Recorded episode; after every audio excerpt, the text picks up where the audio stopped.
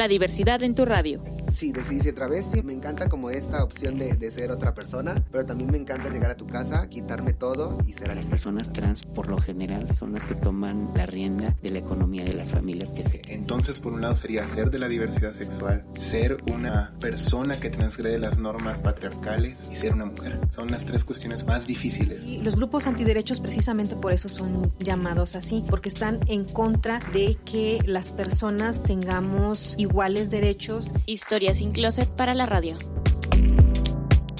La bisexualidad es como el punto medio, de cierta manera, para muchas personas, y entonces el punto medio no sirve, es como no de aquí o de allá, y es difícil de entender. Yo creo que la gente rechaza lo que no entiende grupos que se entiende que han sido marginados de una forma pues muy muy feroz. Se entiende que tengan un caparazón y que no quieran entonces aceptar a nadie por precaución pero yo creo que es simplemente porque no se entiende y como no está visibilizado está muy visibilizado bueno no muy pero ya hemos avanzado en visibilizar la homosexualidad pero la bisexualidad no está en medio es decídete, ¿no? Entonces, pero yo creo que ahorita ya el terreno en la sociedad está preparado para que podamos hablar de bisexualidad como se merece.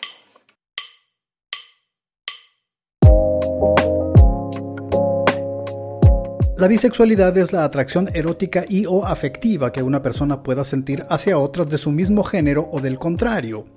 De acuerdo con el glosario para la diversidad sexual de género y características sexuales del Consejo Nacional para Prevenir la Discriminación, esa atracción que se pueda sentir tanto hacia un hombre como a una mujer no implica que sea con la misma intensidad, al mismo tiempo, de la misma forma, ni que sienta atracción por todas las personas. En las siglas LGBTTIQA, la B es la que se refiere a la bisexualidad. También es la más discriminada tanto dentro como fuera de la comunidad. A su alrededor hay una serie de mitos, tales como que es una etapa o fase, que son personas confundidas o hasta promiscuas. Donají Reyes, psicóloga y sexóloga, define la bisexualidad y aclara algunos de estos señalamientos. La bisexualidad hay que entender que es muy dinámica. O sea, no porque una persona sea bisexual, hay muchos mitos alrededor de esto, ¿no?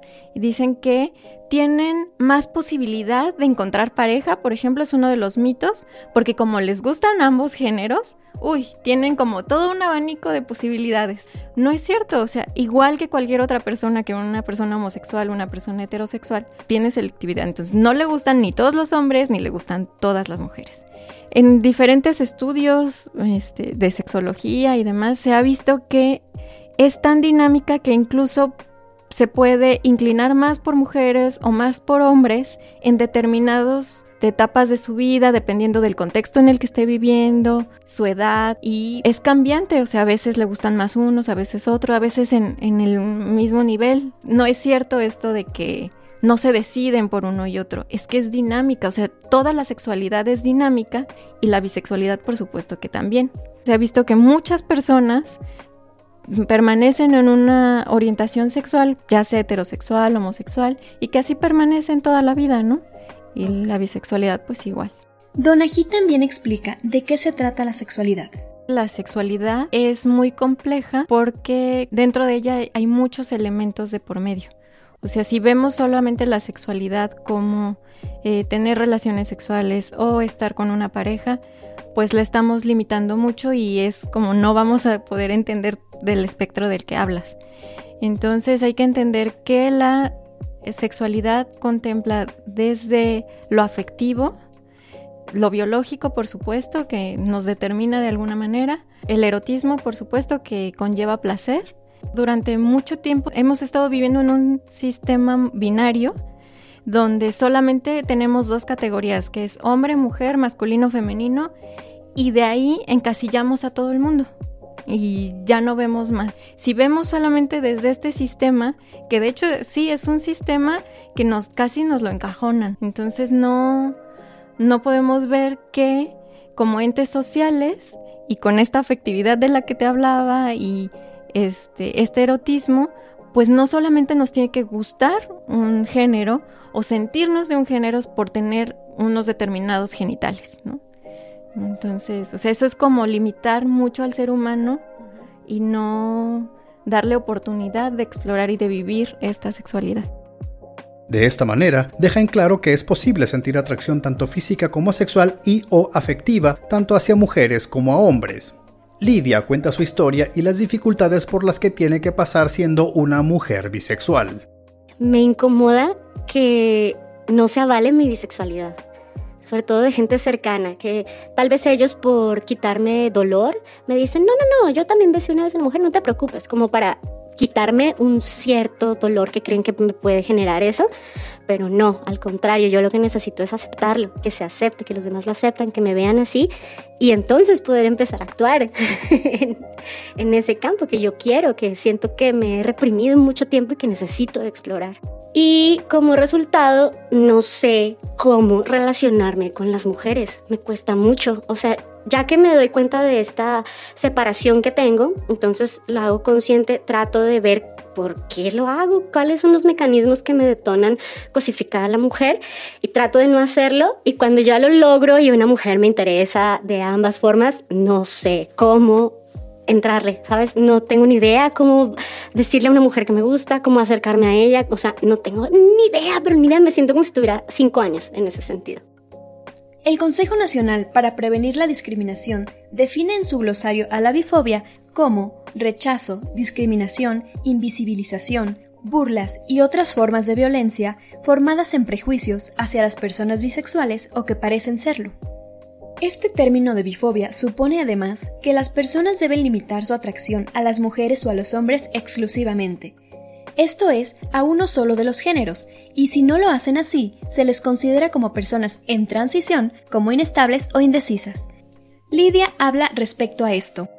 El mismo entorno no reconoce que para empezar la figura de la bisexualidad existe, ¿no? Incluso he percibido rechazo de grupos de lesbianas o de grupos de gays porque es como no, no no lo tienes claro, no sabes lo que quieres. Entonces, como es muy cómodo, entonces no dices que eres bisexual, porque pues mejor si nadie me va a tomar en serio, pues mejor digo que soy heterosexual y ya. Al cabo también me gustan los hombres, al cabo por ahí también la puedo armar, ¿no? Pero el conflicto que tengo es ese, de no reconocer de que no haya un reconocimiento de la bisexualidad en general en la sociedad y que cuando yo lo expreso no se me reconoce, no se me avala como bisexual. Esta preferencia tanto hacia hombres como a mujeres ha estado presente a lo largo de la historia. Diferentes personajes, sin declararlo abiertamente, han dejado testimonio de sus preferencias sexuales y afectivas.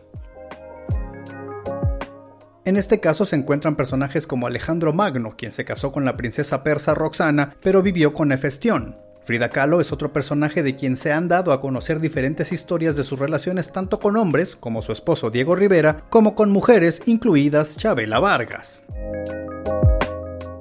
Para visibilizar esta preferencia, a nivel mundial se conmemora un día específico, el 23 de septiembre, creado por los activistas estadounidenses Wendy Curry, Michael Page y Gigi Raven desde 1999.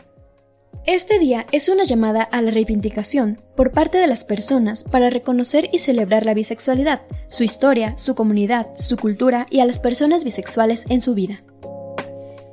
Esta celebración en particular, a diferencia de los eventos LGBT en general, fue concebida como una respuesta a los prejuicios y la marginación de las personas bisexuales por algunas comunidades heterosexuales o incluso por la propia comunidad. Esta es una cápsula de la serie La diversidad en tu radio. Agradecemos a Donna G. Reyes y a Lidia. Para saber más sobre este tema recomendamos la película A Thing About Harry y la serie Atypical. En las voces Naoli Salas y Juan Carlos Plata, investigación y producción Ángeles Juárez.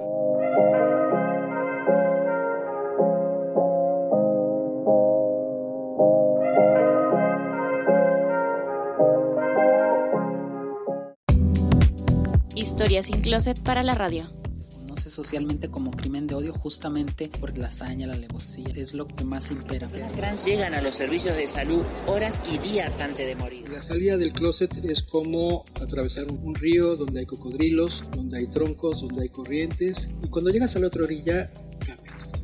Estás finalmente en el territorio donde debiste haber nacido. Que se atrevan a salir, porque el decir soy queer y estoy en el closet no es ser queer, eso es ser una persona doble moral.